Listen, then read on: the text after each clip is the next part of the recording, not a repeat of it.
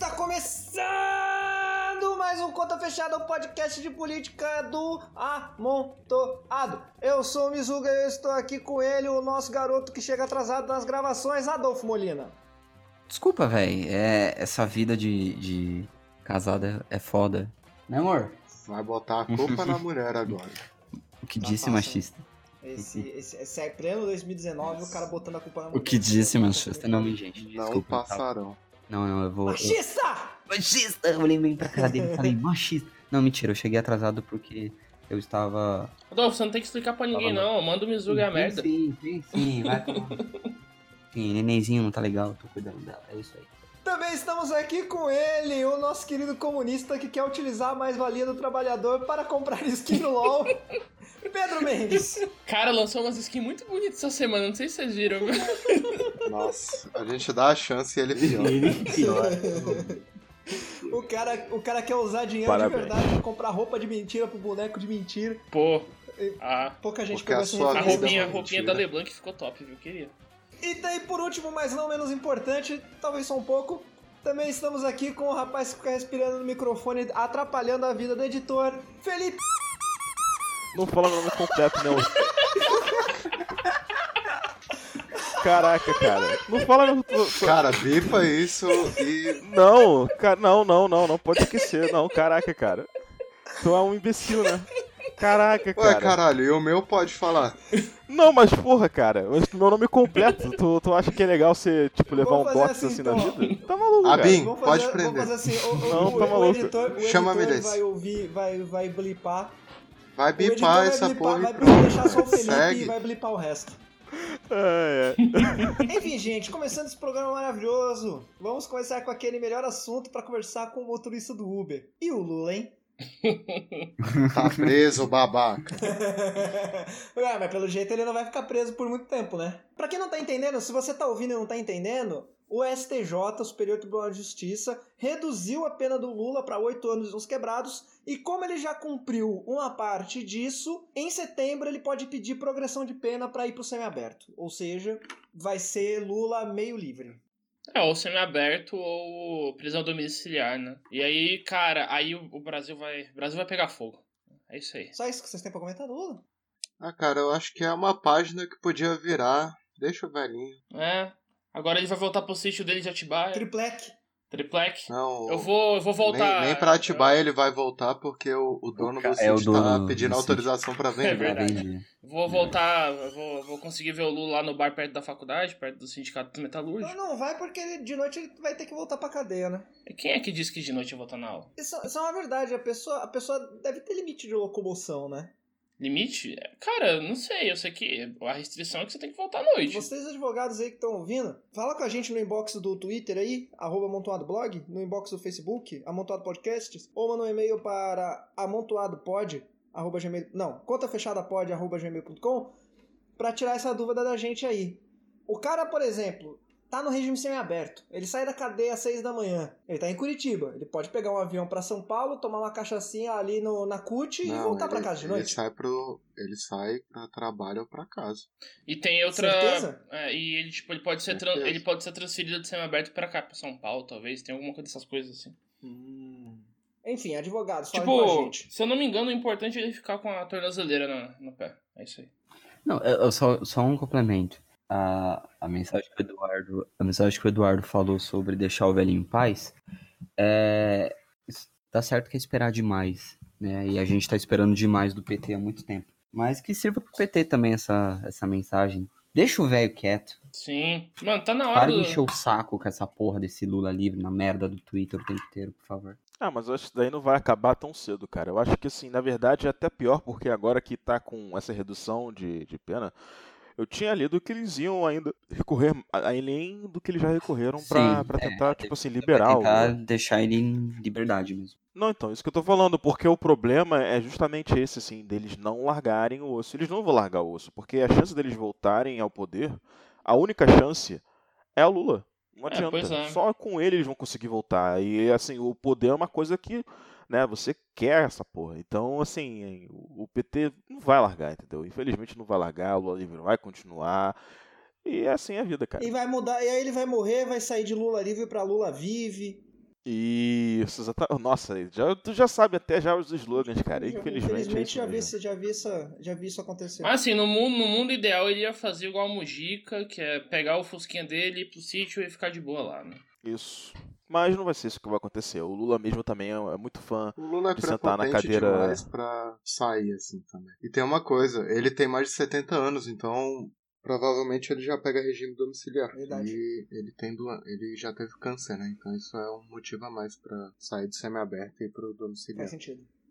Faz sentido. Pauta bosta, né, velho? Animadona, assim. Antes. Pode falar. É isso aí. Não, eu ia falar que é isso aí. Tipo, não tem mais o que comentar por enquanto, né, mano? Não, assim, é só mesmo a redução de pena. De o pessoal vai continuar a querer soltar o Lula, vai continuar a atracar a imagem do Lula com a toda a esquerda. Isso deve prejudicar qualquer movimento de esquerda que tentar surgir a partir disso. E a vida vai continuar. E o nosso próximo presidente vai ser provavelmente um liberal qualquer, que nem o Hulk da vida, e não Lula, porque o Lula vai continuar sem Não, e aí- e direito aí o que acontece? participar das eleições. É, é, é, as pessoas, as pessoas elas não estão preparadas para um distanciamento do PT à esquerda. Aí Sim, o que acontece? sim. Aí vira um distanciamento do PT, Ciro Gomes. Sim. Uhum. Que ainda é sempre bom, é sempre bom deixar claro que o Ciro Gomes ele não é tão liberal quanto a Tabata Amaral. Ele mesmo se considera esquerda, ele não fica nesse mimimi. Por que tu vou mencionar? Não, sei lá, é que é impor- porque ela é do PDT, eu tava vendo umas pessoas já comparando, falando que como ela é do PDT, falando tipo, ah, o Ciro, blá blá blá, pipipi, popopô. Mas o Ciro mesmo se declara como de esquerda, ele só não se declara como comunista ou socialista, tá ligado? Não, ele é total social-democrata, desenvolvimentista. É, É porque a Tabata que tenta se a Tabata desassociar que da, fica, que da fica nesse rolê de tipo, ah, É direita, diferente. esquerda, de não só direita e esquerda só pra frente, né? Não, e assim, a questão é que ela tem, ela, ela tem linhas de pensamento que são independentes do próprio partido. Parece pra mim que. Desculpa. Eita, que isso? Perdão. Falou na Tabata, alguém ficou nervoso aí. hein? mas, o, mas o lance é que, assim, é, é nesse, nesse tipo de pauta, meio que dá a entender, parece que é, o movimento dela lá, o Renova Brasil, etc., é muito mais uma coisa de aluguel, entre aspas, como eram livres no PSL antes do, do Bolsonaro assumir o partido, do que necessariamente um alinhamento de esquerda, entendeu? Ah, cara, Então, é o assim- negócio do Luciano Huck, né? Pelo amor de Exatamente, Deus. isso que eu tô falando. Então, aí no caso de chegar e também acusar o PDT de ser um partido de social-liberalismo só por conta da Tabata, desculpa, mas isso daí é totalmente sim. Até porque o é próprio PT tem mentiroso. vários quadros que vão na mesma linha da Tabata, né? O PSOL tem isso. Sim, é, os partidos de esquerda em geral têm esse. Assim, é o que eu estava discutindo até com, com um dos nossos participantes, o Caio, antes, que a esquerda tem um, tem um âmbito muito grande. De social-liberalismo da Tabata até o comunistaço Mauriase, vamos cortar as cabeças dos Até a, a, E tá até errado. a, a esquerda, eu chamo, agora atualmente eu tô chamando de esquerda lisérgica, que é o Rui Costa Pimenta. Boa. É, mas o lance é justamente assim, de, né, entrando nessa, ainda, ainda na questão do Lula, de não ter lideranças, etc., dentro do PT. Assim, o PT continua sendo um partido extremamente relevante na base, Maior bancada do- etc. Mas Não, a gente do- não do, consegue. do Senado, do, É. da Câmara. Mas a gente não. É, mas a gente não consegue, a esquerda não consegue. Até é engraçado, porque a própria Tabata mencionou numa entrevista aqui, ela fez pra FP, que, ela, que é onde ela é colocada como a nova cara da, da centro-esquerda. É, mas. É. Ah, Mas é, que, que, que, que a esquerda não um consegue aí. fazer um. É, pois é, não consegue fazer um, um, um novo, um novo líder. E eu acho que não vai conseguir, por muito tempo. Infelizmente vai ser assim mesmo. Vai ser muito difícil você conseguir uma figura tão carismática, tão, tão sabe assim, né, uni, né, união dos povos como foi o Lula, sabe? E a direita consegue Até fazer porque isso. o jogo, o jogo político no Brasil desfavorece muito pra que apareça uma figura forte de esquerda no país, né? Sim, com certeza. É, a gente vai ter que esperar muito tempo pra isso acontecer de novo. É isso. Enfim, gente, é sempre bom lembrar que o Conta Fechada é só um dos podcasts do Amontoado. Quer falar com a gente? Eu já falei antes por onde você pode falar com a gente, mas eu vou repetir. Arroba Amontoado Blog no Twitter, Amontoado Podcast no Facebook, facebook.com.br Amontoado Podcast e contafechadapod, arroba gmail.com. Manda e-mail pra gente, manda xingamento, manda elogio, manda crítica construtiva, manda o que você tá achando dessa temporada de Game of Thrones, manda quem você acha que vai morrer, é, manda conselho amoroso, enfim, Manda spoiler gente. de Vingadores pro Mizuga. Eu vou ver amanhã, então tanto faz. Ah, Quando as pessoas tiverem ouvido esse vídeo, eu já vou ter assistido, então, whatever. turístico. Enfim, gente, vamos pra primeira notícia.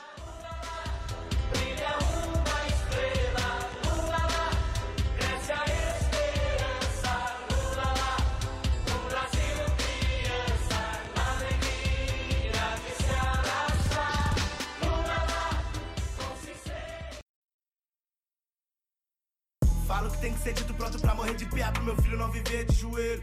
Cê não sabe o que acordar com a resposta, que pros menores daqui eu sou espelho. É, cada vez mais objetivo, pra que minhas irmãs deixem de ser objeto. E parece que liberaram o preconceito, pelo menos antigamente se. Semana passada, o nosso governo, que está muito comprometido com a democracia no Brasil e com os sistemas democráticos, a gente vai falar sobre isso daqui a pouco, ele ocultou os dados que justificam a reforma da Previdência. Ou seja, o povo não tem como saber por que a reforma da Previdência vai ser boa, porque os estudos que justificam a reforma da Previdência ser aprovada, eles estão secretos e a gente não consegue ver. Olha só que interessante, gente. Nesse ínterim, a reforma da Previdência foi aprovada na Comissão de Constituição e Justiça da Câmara dos Deputados. Rolou uma treta, mais de sete horas de sessão, mas no final das contas a reforma passou na Comissão de Constituição e Justiça. O que é importante a gente destacar aqui, antes de eu passar para os meus amigos para a gente falar de democracia e etc. Hoje a gente não vai falar de uma forma muito econômica sobre a reforma da Previdência, porque a gente já falou bastante sobre a, a a questão econômica da reforma da Previdência. Houve os últimos programas que tem o nosso querido Felmir sendo palestrinha sobre esse assunto. Hoje a gente vai falar de uma questão mais política. Então, começando sobre qual é o trâmite da reforma da Previdência dentro das nossas casas legislativas. Eduardo, explique. Cara, então, ela foi aprovada na CCJ se ela fere alguma cláusula, né, da, Da Constituição. Constituição. e não debate o mérito, apesar da politicagem já começar a se instalar ali, né?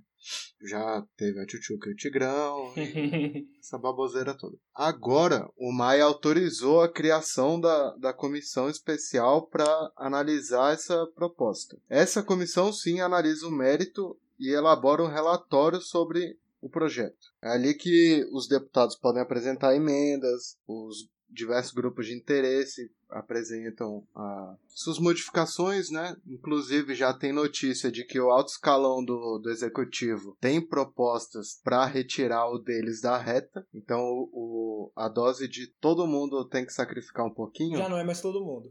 Como a gente sabe, vai ficar só pro pobre mesmo. Nada, nada de novo. Que o deputado da base, que eu esqueci o nome agora, falou na comissão. Achei maravilhosa a fala dele.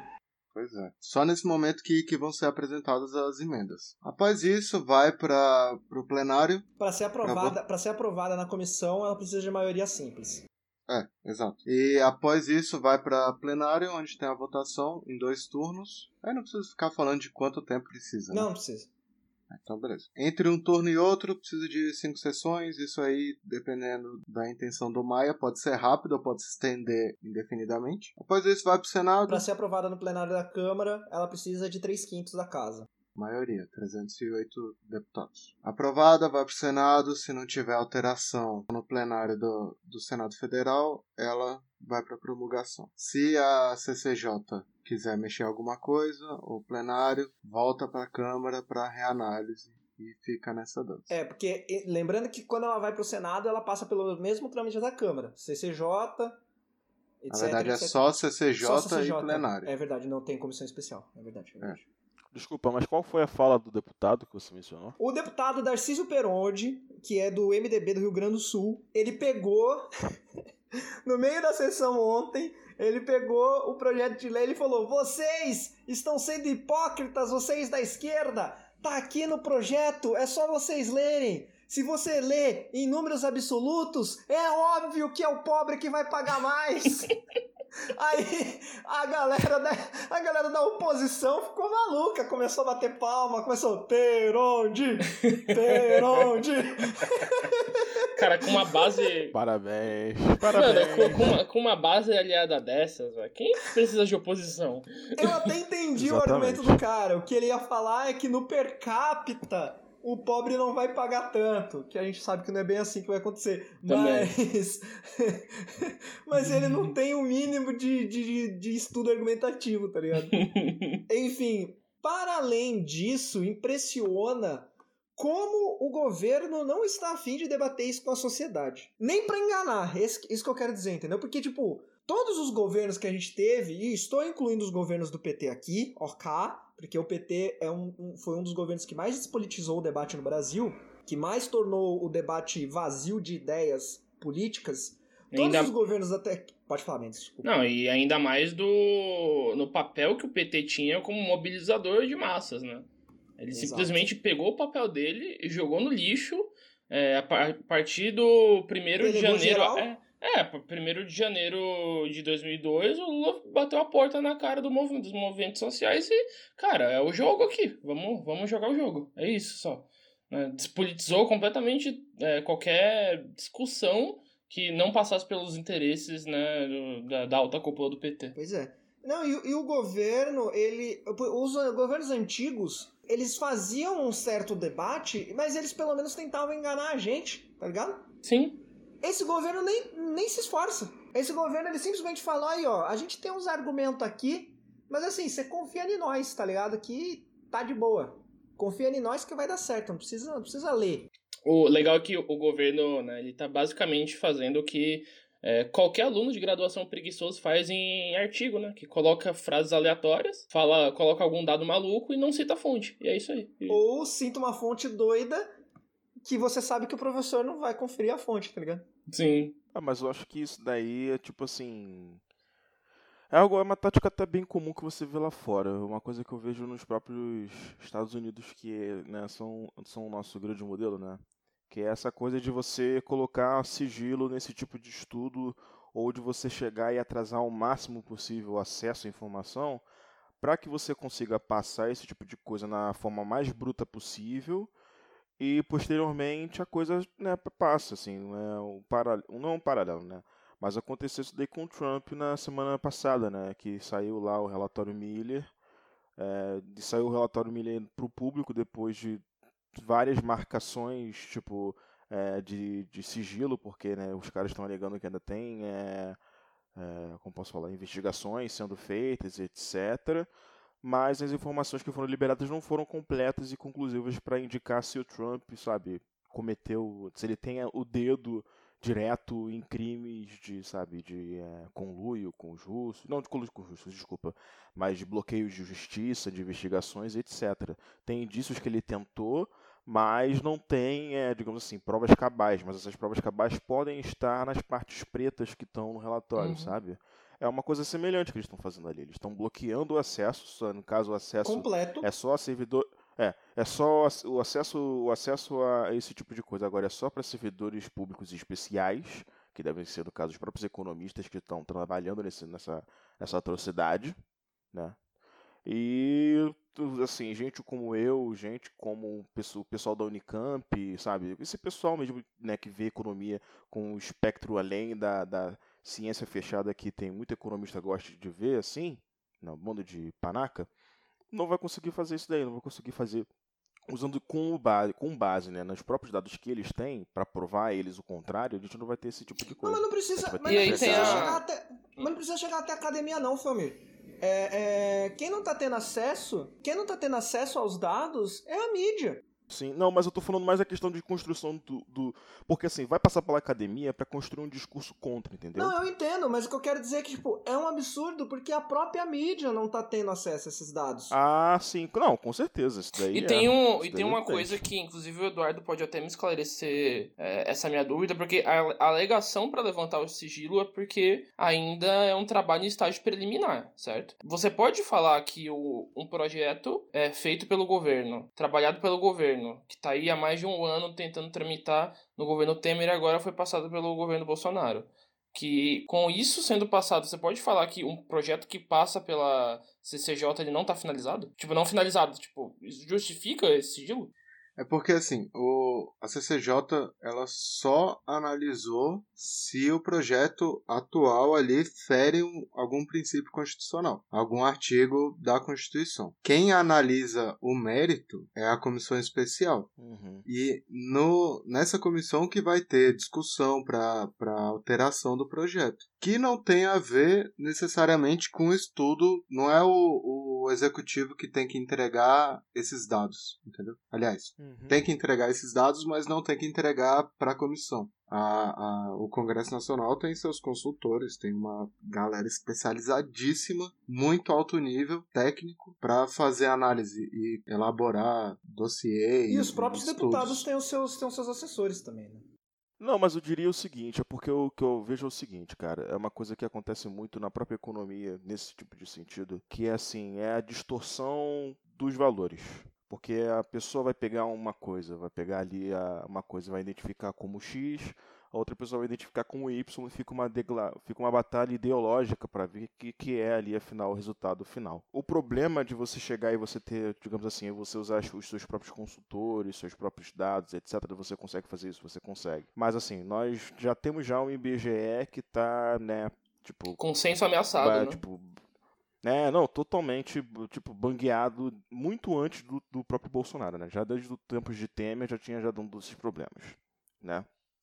Acesso à informação aqui até pelo próprio IPEA, que agora está todo aparelhado, está pior ainda. Acesso de informação das próprias academias está também restringido porque os próprios professores estão com medo de fazer estudos, porque né, tem aquela coisa de perseguição, e os alunos não estão nem ajudando, porque os alunos que entraram nas faculdades de economia hoje em dia é um bando de liberalzinho, o projeto de Kim. É, mas o INEP também, que faz estudo de política pública, tá sofrendo com isso. Então, exatamente, isso que eu tô falando é que assim, tá com todo o, o- um problema que assim, esses caras têm como tem uma base deles mesmos do- dos próprios dados que às vezes podem não estar sendo rele- lançados ao público para fazer esse estudo.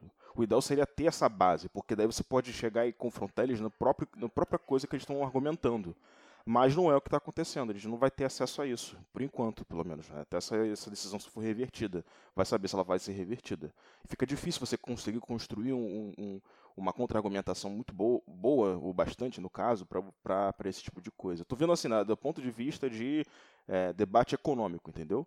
É desse, desse tipo de sentido que eu estou falando assim. Você pode conseguir fazer isso que você falou, Eduardo? Consegue, mas não vai ser tão eficiente. Esse que é o Não, problema. mas eu não tô falando de eficiência, tô falando que eles podem fazer. A minha dúvida é que, pra mim, questão de opinião aqui, não, não sou graduado em direito, em porra nenhuma. Isso pra mim é, é algo que fere a transparência do governo. Ah, com certeza, né? A gente teve uma discussão muito forte no Brasil para aumentar a transparência, revelar dados e, e estudos que o governo faz. Mesmo que, que fossem trabalhos difíceis, porque você dá os dados, mas joga de um jeito muito escroto que precisa de uma equipe muito forte para conseguir traduzir aqueles dados todo sujo. Se você tira até esse ponto, para mim fere o princípio de transparência que o governo executivo tem que ter. Isso para mim é algo que devia ir para STF, por exemplo. Devia ser algo discutido que o executivo tem que ser forçado a apresentar esse tipo de coisa.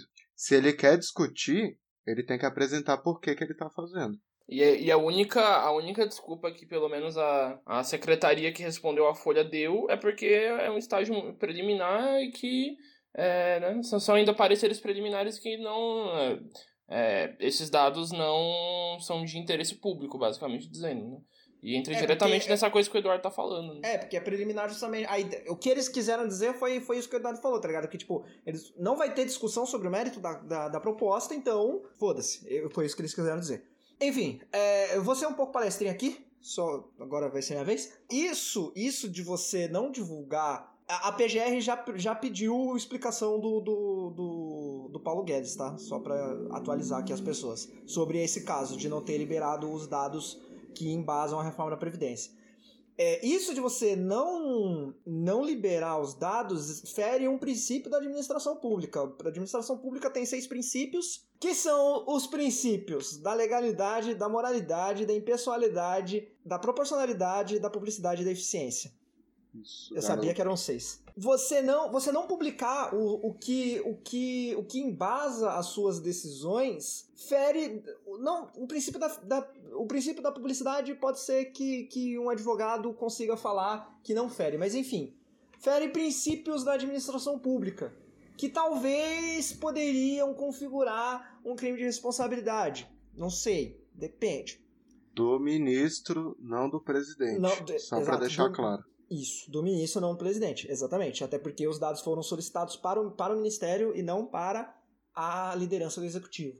Aham. Além disso, dentro da ciência política, a gente tem um conceito que as pessoas que são da ADM conhecem de uma forma diferente, que é o conceito de accountability. O conceito de accountability na administração é você fazer uma prestação de contas para com as pessoas que trabalham com você. Na ciência política, o conceito de accountability vai um pouco além. É você prestar contas para que os governados possam punir os governantes caso aquelas decisões os, é, é, os contrariem, o bem dos governados. Então, por exemplo, você divulga as suas decisões e o que embasou as suas decisões para numa próxima eleição, porque basicamente o, o, o, no nossa, na nossa democracia o que a gente tem de accountability é na eleição, o resto é para julgar crime, porque é, é, impeachment não necessariamente é um mecanismo de accountability, impeachment é para julgar um crime, é, em teoria. Então, quando você toma uma decisão ou embasa uma decisão sua em cima de dados que são sigilosos e, portanto, você não sabe quais são, não sabe nem se eles são verdadeiros, e a gente sabe que essa, essa administração que a gente tem hoje no executivo ama dados que não são verdadeiros, você fere a democracia como um todo. Uma democracia que no Brasil a gente já tem ela muito fraca. E é complicado. E, e a gente não faz nada sobre isso. Isso me deixa inconformado. Só, me deixa inconformado. É porque ao invés, de, ao invés de discutir isso, o STF tá discutindo fofoquinha, né, cara? É, Sim, tá, tá discutindo artigo picuinha entre é, eles. E agora entrou a discussão do Lula no, é. no STF, ao invés de discutir com o governo. É, é esse tipo de confronto que é saudável entre os três poderes, que não, não precisa ser degladiando o tempo inteiro. Mas é um valizando, avaliando e liberando o outro, porque senão não, não tem. Senão a gente fecha essa porra mesmo. Manda o, o soldado e o cabo lá, igual aquele imbecil falou, e fecha essa merda, se não é para avaliar o, o que, que o executivo e o legislativo tá fazendo. Hoje em dia, o, o, o, o judiciário está mais preocupado com a, a, própria legitimidade, com, com seus problemas internos, do que com o papel constitucional de regulação é, dos outros poderes, né, cara? É. Mas e... todos os poderes estão preocupados com isso. Só que o STF é o ainda mais, porque é o de longe que o que a gente consegue ver é o que tem mais descrédito com a população, o que mais é alvo de ataques, tudo bem. E, e essas coisas, né? E tipo, cara, é completamente ridículo a ausência é, de poder nessas situações absurdas que acontecem a cada momento nesse desgoverno, né? Ah, mas aí entra naquela coisa, né, do... Na, assim, tudo bem que foi, foram palavras emitidas em 2016 para um governo totalmente diferente, né? Mas é um governo com... é um combinado com o Supremo Combinado com, tudo. Esse tipo de ação é tipo assim... Você acha que não tem é, um dedinho dessa galera ali também, não, cara? Eu acho que tem. Ah, não, eu tô, eu tô no aguardo de vir a mudança que vai excluir o judiciário da, né, da reforma, né? Não, então. Não, isso aí vai acontecer é esse, assim, com é... certeza. Mas isso aí ia acontecer mesmo sem o spoiler do Jucá, tá ligado? Sim. É, então, mas o problema é esse, é justamente assim, é. Não, não, não, não, vamos lá, gente. Não, não existe aqui um poder que não seja, não, não, esteja com. É, que não seja sabizento ou que não esteja corrompido, tá ligado? Não tem esse tipo de coisa aqui. Infelizmente, é... o que tem acontecido é justamente esse tipo de demonstração. Assim, eu acho que o governo de Bolsonaro, e provavelmente o próximo que viesse, né, se ele se encerrar antes, mas enfim, vai ser esse governo, vai ser o governo das elites mais é, visceral que tem, tá ligado? Para demonstrar assim na cara como que né, o nosso, os nossos poderes são corruptos. Não, peraí, peraí, peraí. São... deixa eu ver se eu entendi. Você está falando que o judiciário é corrupto? É isso? Não, vamos não, usar é. outra palavra. O judiciário porque não é isso não é necessariamente corrupto, é corporativista. Corporativista. Ah, o judiciário não, não é, é corrupto cara, mas... porque ele disse que não é crime, então corrupto. É. Só é corrupto. Não, cara, mas aí. Só é corrupto se é um tá bom... infringindo lei. É um bom ponto. é, não, tem razão. É porque, é porque eu lembro dos casos tipo do juiz que. Eu estou sendo irônico, é... eu ver. Não, eu sei, Gente, assim, eu, eu, eu, ah, eu confio, com, nossa, sem nenhum tom de ironia, imagina, né? Total integridade do Poder Judiciário no Brasil, entendeu? Confio, né? Confio 100% do papel do Ministério Público, né? Ah, deixa pra lá então. Cara. Mas eu vou te, eu, mas eu vou te, eu vou te dizer que, que eu não acho que é, eu não acho que existe essa coordenação toda aí para fazer esse rolê do Supremo com tudo não, velho. Eu acho, principalmente a eleição do Bolsonaro transformou o que a gente tinha de um concerto das elites numa degladiação, numa degladiamento de poderes, tá ligado? É um salve se quem puder, né? Tanto que a base aliada no Congresso tá brigando com o Executivo. É um absurdo, é um negócio tão. É, é um negócio tão sui generis na, na, na, democracia do mundo, tá ligado? Tipo, é um negócio tão maluco. Eu, eu, eu juro que eu não, eu não lembro. Eu tô tentando puxar da memória aqui, mas eu não lembro de nenhum lugar no mundo em que a coisa ficou tão, tão desorganizada. Nem o do Dert conseguiu fazer uma coisa tão louca. Cara, eu, eu chegaria ao extremo de falar que nem a Venezuela, naquela zona do caralho. Tá do jeito que tá. Tá do jeito que tá aqui.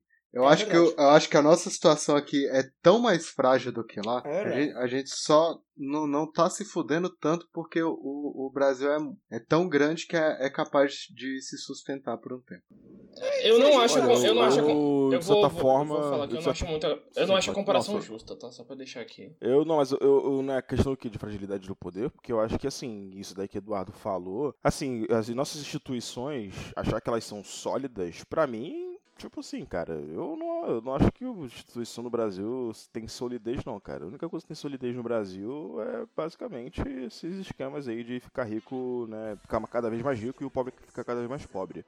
Mas é assim, acho que pra, comparando a Venezuela, cara, é complicado de falar, assim, porque daí também é, você não quer também pisar em ovos ou, tipo assim, entrar em lugares que você não sabe muito, porque, né, tipo assim, Aqui eu acho que não tem, não tem ninguém né, que é especialista em história da Venezuela, né? Enfim, enfim, enfim. Vamos aproveitar que a gente tá saindo da pauta pra ir pra próxima notícia.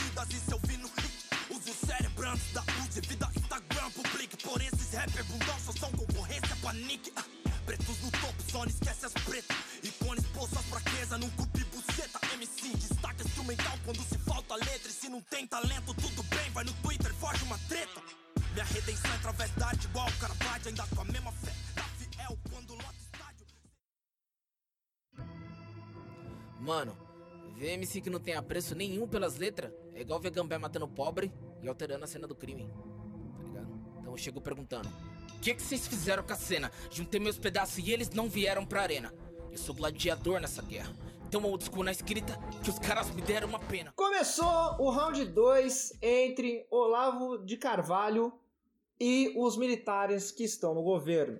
Olavo de Carvalho publicou um vídeo fala, criticando os militares, falando que a única contribuição do colégio militar para o Brasil foi o quê? Para a alta cultura brasileira, porque ele só fala de alta cultura. A única cultura que existe para Olavo de Carvalho é alta cultura, o resto é bosta. A única contribuição para a alta cultura que os colégios militares deram foi Castro Alves. Tô correto? Vamos ver. Não, Euclides da Cunha. Euclides da Cunha, obrigado, isso mesmo foi Euclides da Cunha. Além disso, Olavo de Carvalho falou que o governo militar, a ditadura, tirou o poder da direita e colocou a esquerda de volta no poder. Piscoderia argumentativa com Olavo de Carvalho. Não bastando isso ter acontecido, o presidente Jair Bolsonaro colocou no seu Twitter esse vídeo em que ele fala mal dos ministros dele. Traduzindo, Carlos Bolsonaro colocou é, no Twitter do presidente. É, é, isso, tem que falar. Carlos. Eu ia falar isso Carlos. agora. A gente sabe que não foi o presidente, foi o Carluxo que misturou o uísque com Lexotan mais uma vez.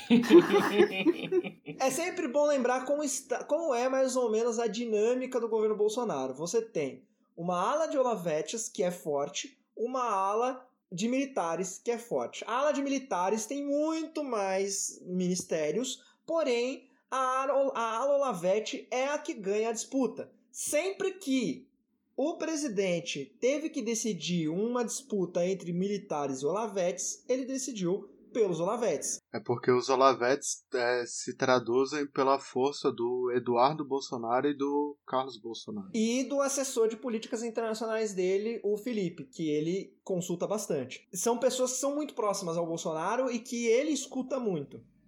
Então, já teve, por exemplo, o caso da Apex, que o, o, o, Paulo Guedes queria que. O Paulo Guedes, que não é nem militar nem o Olavete, ele é de uma ala externa, essas duas. O Paulo Guedes queria que a Apex fosse a Apex é a associação para promoção. Associação, não lembro se é associação o nome. Agência. Agência, agência para promoção do comércio exterior. Ele. que O Paulo Guedes queria que viesse para o Ministério da Economia, Ministério da Fazenda, que agora é Ministério da Economia. Que saísse do Itamaraty.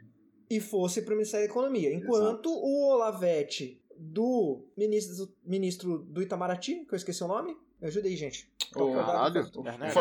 Ernesto Araújo. Ernesto Araújo, ele queria que fosse, que a Apex fosse para o Itamaraty. O Bolsonaro colocou a Apex no Itamaraty e a gente viu o que deu. A Apex está jogada às traças, como tudo no Itamaraty. A própria Apex já foi motivo de confusão enorme, né? Entre. No comecinho do... do... Sim, assim que, que liberou, começou a, a baixaria. É que foi também. quando colocou o ministro que trabalha de. É, colocou um cara lá que trabalhava diretamente com o comércio exterior que não falava inglês, né? Isso, exatamente. Isso. Sim, mas aí teve um cara que era menos idiota, só que o, o Ernestinho colocou os Olavetes pra tomar conta do presidente da Apex, né? Tanto que saiu a saiu normativa de que o pessoal poderia fazer reunião deliberativa sem a presença do presidente da, da agência. Sim. E esse presidente, ele, é ele era funcionário de carreira do Itamaraty, né? Pois é. É, esvazia- é esvaziamento das funções do governo até onde pode. E pra mostrar que o Brasil virou Brasil, o Bolsonaro ele tinha excluído, né, o vídeo do Twitter, porque pega mal para caramba. E aí o Carlos Bolsonaro ficou magoadinho e mudou a senha do Twitter do Bolsonaro e não deixou mais o Bolsonaro entrar. Ficou triste. Foi pro stand de tiro dele. Mano, o cara se refugiou no. Tiro, não. Cara, Ele ele é um vereador do. Rio de Janeiro. Ele se deu ao trabalho numa terça-feira. De procurar. O bicho saiu do estado dele e foi pra Florianópolis, velho. E pro retiro armamentista. Vai tomar no seu cu, velho. Inclusive, Cara, ele é- não. Você não. Você não tem que ter, tipo, um número mínimo de dias comparecidos dentro da, da Assembleia Legislativa do Rio? O Rio de Janeiro, É, É. é. Tem isso, né? se o Brasil virou Brasil, o Rio de Janeiro, amigo. O Rio de Janeiro é é o Brasil. O Rio de Janeiro Não, é Brasil. então, mas ele- no. É a caso- essência do Brasil. Não, então, eu acho que eu acho que assim, eu acho que esse tipo de legislação varia de cidade a cidade. O Rio de Janeiro deve com certeza ter leis já mais relaxadas. E o ano, ah, tipo, o ano começou agora, né, cara? Então, tipo assim, ele, ele pode faltar, é que nem Ah, faculdade. sim. sim. Ele pode Ele faltar pode começar agora, a matar as aulas. cumprir a carga no horária. É, então, aí ele vai na carga horária e cumpre no final do, do ano, se tiver qualquer tipo de, de, de coisa assim. Então, tá, tá, tá, tá, cara, tá tudo É tranquilo. que nem cara. eu na faculdade, né? Faltava março inteiro, começava. As aulas começavam só em abril. Exatamente. E aí, agora nós estamos com as nossas instituições, que, como falamos na última pauta, as nossas instituições já estão fracas, e aí a gente tem um governo fraco. O próprio executivo, dentro de si mesmo, está fraco.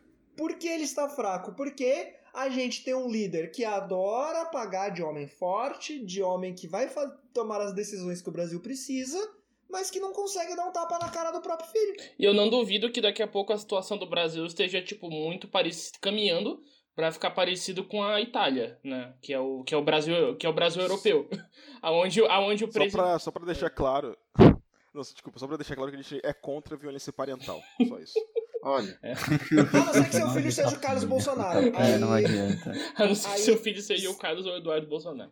aí a gente tem uma certa relevância. Então, aí o, o Brasil ele tá caminhando a passos largos pra ser igual a Itália, onde o presidente é um testa de ferro e a- as tretas internas vão ser entre duas alas, né? Onde a, a- vai ser a ala olavista contra a ala militar. Né? Mas é, é diferente, ô Mendes, porque o presidente não é um testa de ferro. O presidente é claramente olavista. Ele sempre decidiu a favor dos olavistas. Então, por Sim. exemplo, nesse caso aí, ele saiu, ele, ele próprio criticou o Olavo de Carvalho com relação ao projeto que ele tanto falou na campanha dele, com relação ao, às escolas militares, né? Que é, uma, é um projeto dele é, de, de campanha é, sobre isso. É, ele já é foi uma das uma. poucas coisas que tinha no projeto dele. Sim, né? E já foi uma das coisas que ele já, que ele já, ele já falou contra, é, contra o Olavo, né? Falando que não, você não pode fazer esse tipo de coisa, a instituição militar é uma instituição.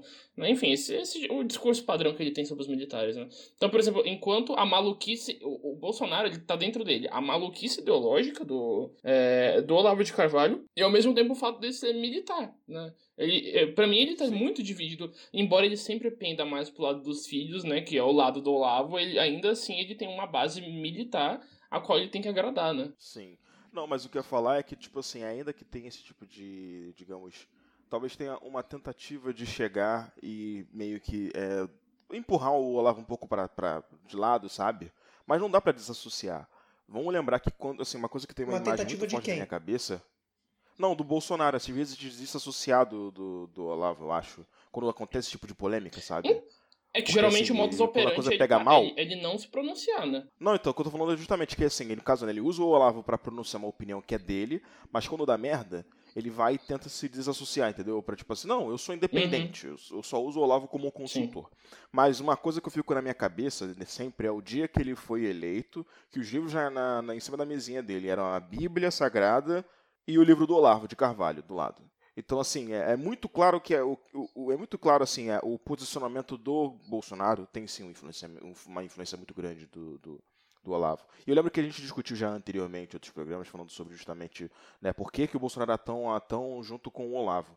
Né, e assim, eu acho que não lembro quem falou que, no caso, né, porque parece que o Bolsonaro consegue controlar os olavistas.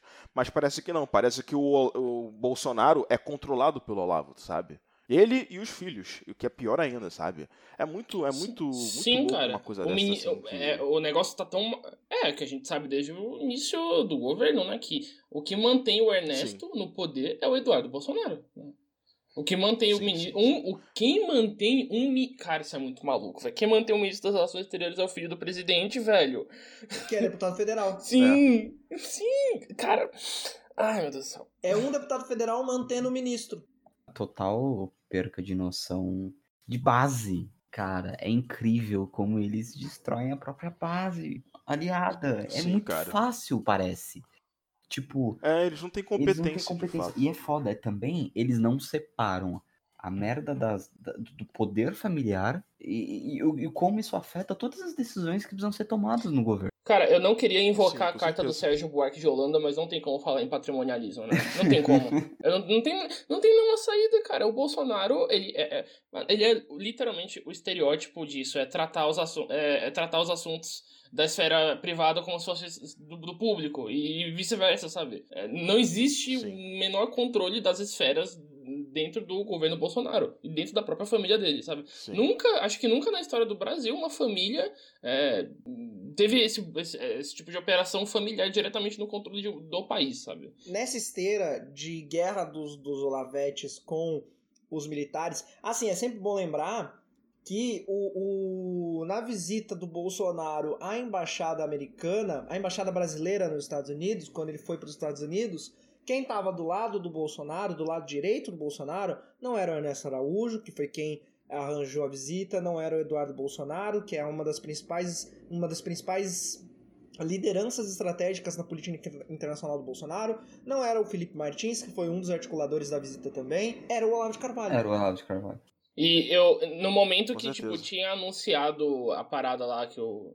No, no dia depois da eleição, né, do, do, do Bolsonaro, eu realmente cheguei a achar que isso realmente ia acontecer, do Olavo de Carvalho pegar a embaixada do Brasil nos Estados Unidos, cara. Realmente passou pela minha cabeça que isso poderia ser real. Eu acho que só não, só não fizeram isso porque fica muito na cara, sabe? Porque eu acho que assim, o. o- É complicado falar, porque assim, eu sempre volto naquelas coisas de, né, caramba, né? O Olavo. Não, é, não faz tanto tempo que o Olavo era só uma piada. E agora ela- ele é, tipo assim, um, um espectro que ronda esse governo, tá ligado? Mas, assim, eu- o, o, que eu, o que eu vejo nesse tipo de situação é justamente, assim, é aquela coisa que eu tava falando antes, da fragilidade das instituições, sabe? Porque um cara desses, um, um cara como o Olavo, parece que ele fala com o Bolsonaro quando ele vai e critica os caras que estão tão ali do lado dele. Duas, um, assim, duas, uma não, na verdade são duas funções. Uma é de chegar e meio que mostrar que é aquele coisa do pai decepcionado, sabe? Pô, Bolsonaro, olha o que você tá fazendo comigo, não sei o que, blá blá blá. E meio que o, o ser um interlocutor do Bolsonaro para mostrar o que ele pensa. né? No caso do Mourão mesmo, eu acho que foi muito disso, assim, sabe? Porque eu acho que o, o próprio Bolsonaro deve estar muito bolado com o Mourão, com essa coisa dele tentar se portar como uma voz é, Da moderada. É, uma voz moderada. Tanto que eu acho que teve até uma palestra. Não, eu acho que Teve. o motivo Sim, foi esse assim, é o motivo. que, te- que teve uma coisa de um anúncio de uma palestra que ele ia dar na- no, no algum think tank, eu acho que era no Brookings Institute. E daí ele, ele era ele lá o, ele era como tipo assim a voz moderada no governo brasileiro. Aí era o Mourão, tá ligado? No caso ele estava sendo anunciado como isso. Isso aí já tipo coisa. foi segunda Então, acho- consequência. É pior do que isso. O primeiro foi a Sherazade tweetando e o Morão curtiu. Ela falou que ele era um cara, é, tipo, educado e, e preparado, uma porra assim.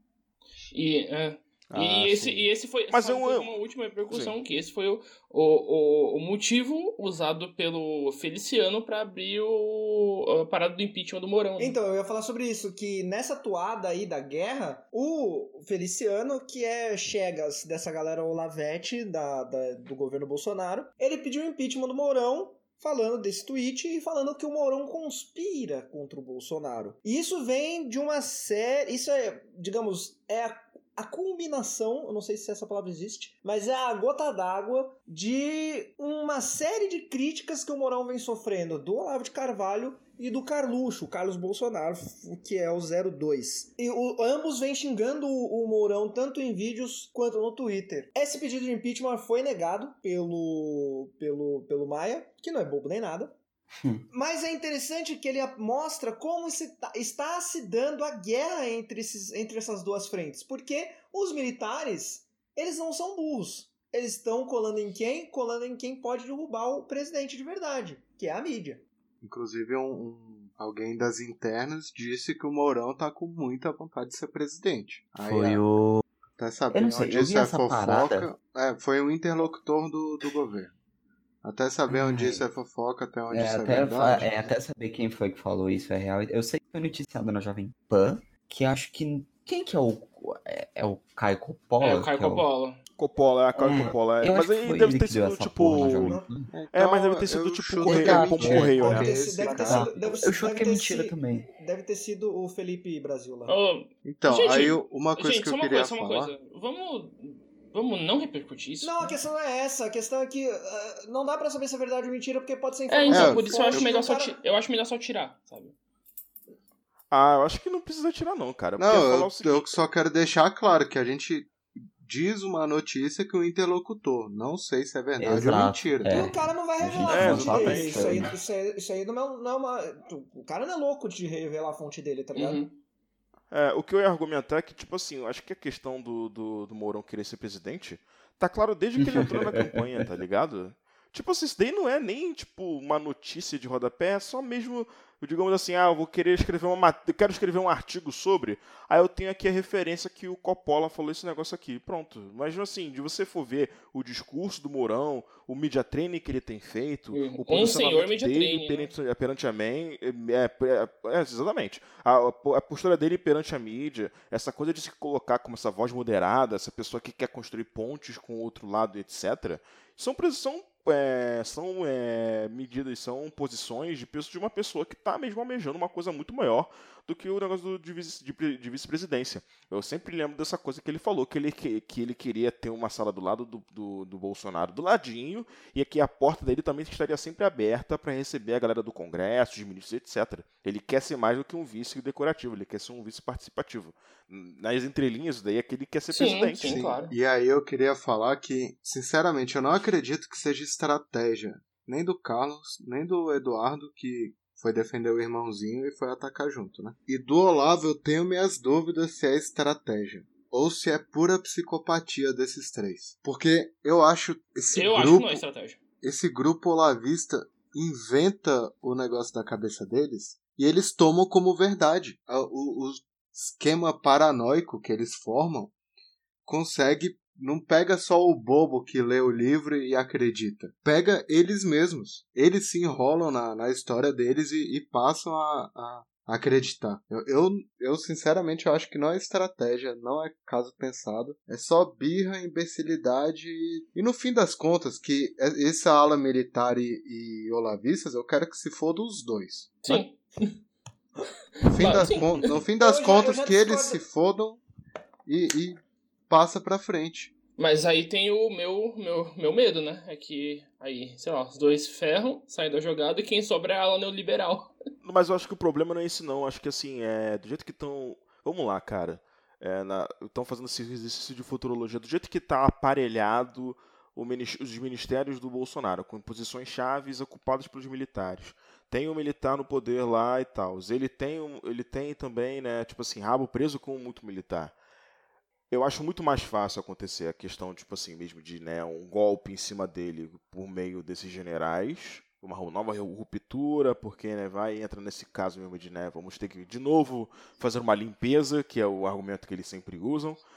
E isso daí acontecer antes desse tipo de coisa acontecer dos dois, tipo, os dois lados implodirem, Ah, tá ligado? Eu tô falando acha que só o liberal vai, tipo. E- Até porque, mas- até porque Ah, eu tá. continuo, eu continuo com a minha ficha de que Bolsonaro não cai assim tão fácil. Mas, Eduardo, E tem outra coisa, né? Só a última coisa que eu queria falar, que essa posição de rabo preso com os militares, a culpa é completamente do Bolsonaro, porque ele se colocou desde sempre como o guardião da- dos militares no- na política, né? Sim, sim, Sim, sim, com certeza.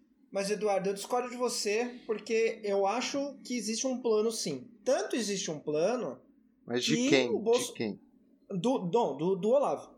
Ah. Do Olavo. Não tô falando dos filhos dele, não. Os filhos dele só obedecem ordem. Então, do assim Olavo como- é de quem eu tenho a dúvida se, se é pensado ou se cai na paranoia junto. Eu só acho, eu só acho que eles estão tendo um erro de leitura de conjuntura. É, é, eles estão se achando mais importantes do que eles realmente são e eles começaram. A impressão que eu tenho de verdade é que eles usaram tantos bots que eles começaram a achar que essa galera é maioria mesmo, tá ligado? Sim. Eles caíram na bolha. É, Sim. exato, Sim, exato. Eles caíram, no, eles caíram no próprio data bolha. E, sa- e Sim, sabe o exato, negócio? tipo- Eu não duvido nada. Porque assim, a gente não gosta, sempre achou ele inepto, tudo, mas assim, Bolsonaro durou 27 anos no Congresso. Alguma coisa de chato, pelo menos implicante, ele fez pra conseguir ficar ali. Eu não duvido nada daqui bate uns 6, 7 meses, quando ele querer bater na mesa e falar chega dessa porra. e- Ah. E, jogar os filhos dele pro, pro canto, sacou? E Cara, aí é que, é que.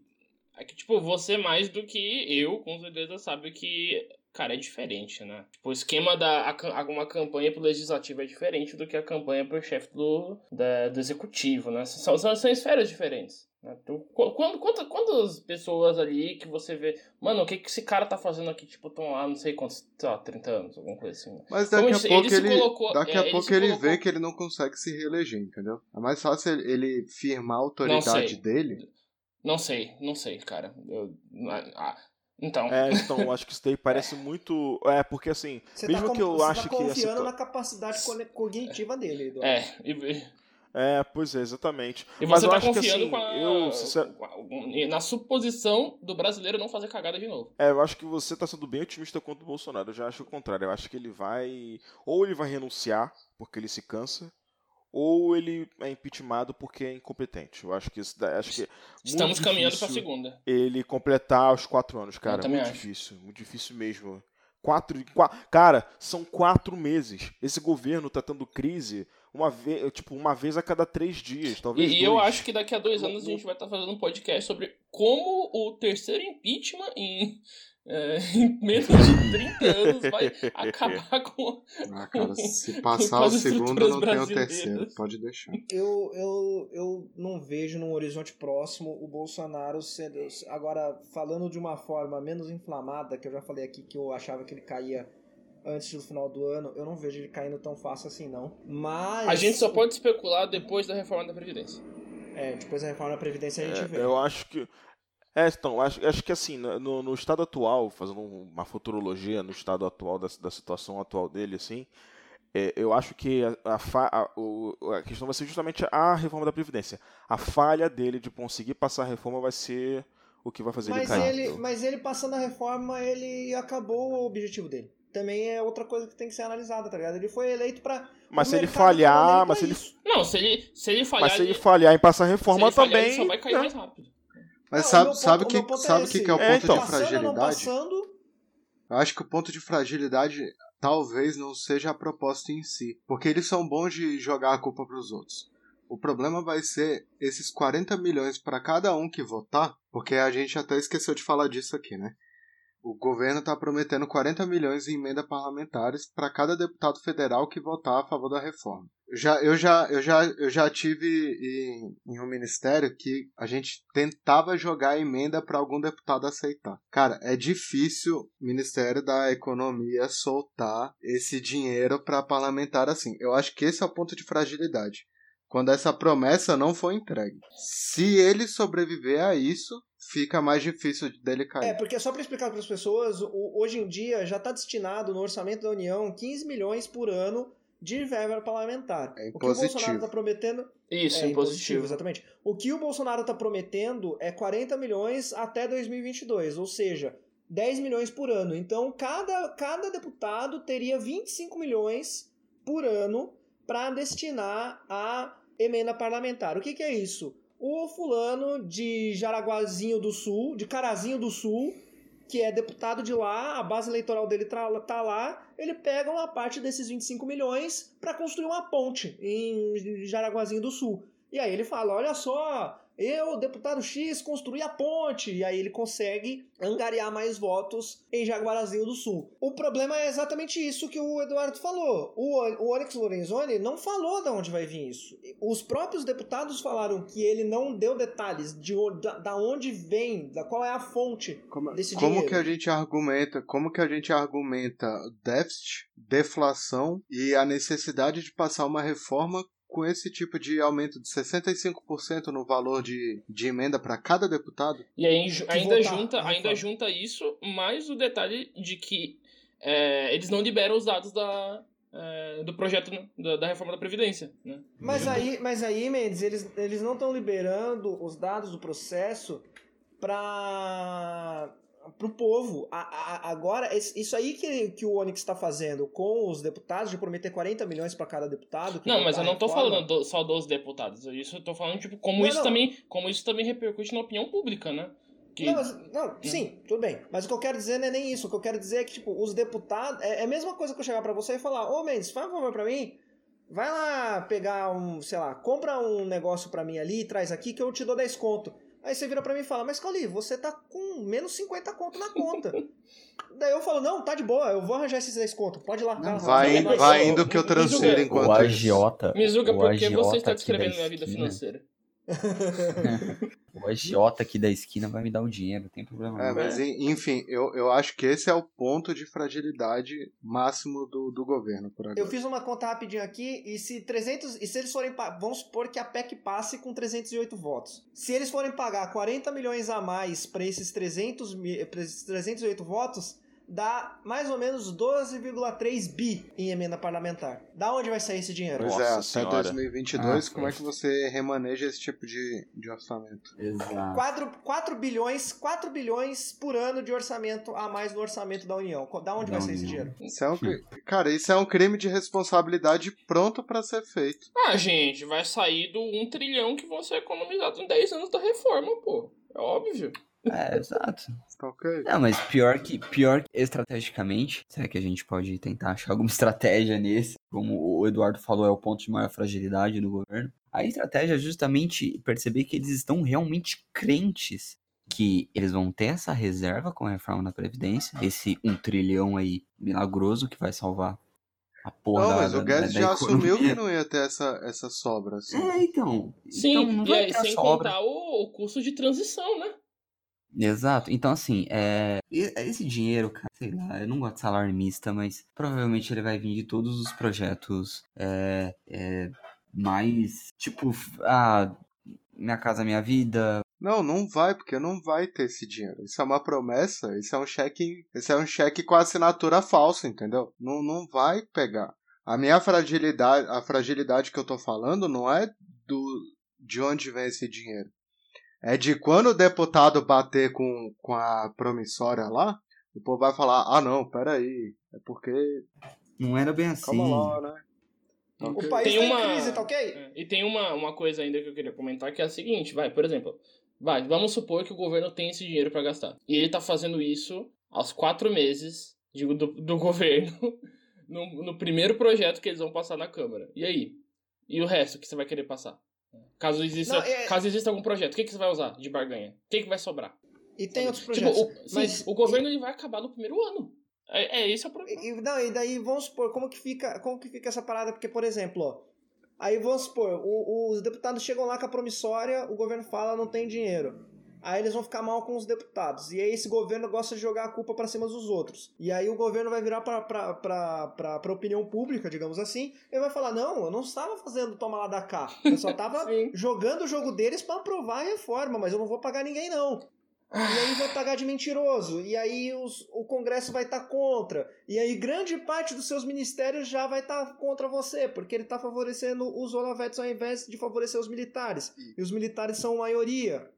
E quando o o? Congresso tá irritado e quer se vingar, fudeu. Exato. E aí você já tem a, já vai ter a mídia contra você também, porque a mídia já tá batendo no governo Bolsonaro. S- Sem Congresso e sem a mídia, nenhum governo se sustenta no Brasil. Então, esse é o ponto que é pra observar. De novo, se for pra ter algum problema grave por agora, não vai ser em si a votação e, e esse embate entre esses imbecis. Vai ser esse tipo de promessa que não tem como cumprir. Então é é esse tipo de ação, porque essa não vai ser a primeira promessa para o Congresso. O, o Maia, daqui a pouco, ele vai ter que negociar com as bancadas. Então é, é nesse tipo de situação, é ali no legislativo que a gente tem que prestar atenção. Do, do tipo de gravidade que, que pode se desenvolver. Sim. Tipo, como vai, como vai ficar a credibilidade do governo com o Congresso? Ah não, isso aí já foi pro caralho mesmo. Mas vai mais ainda. Enfim, gente, isso tudo posto. Está acabando mais um conto fechada. Vai subir a música, deem tchau pras pessoas. Tchau, tchau. Tchau.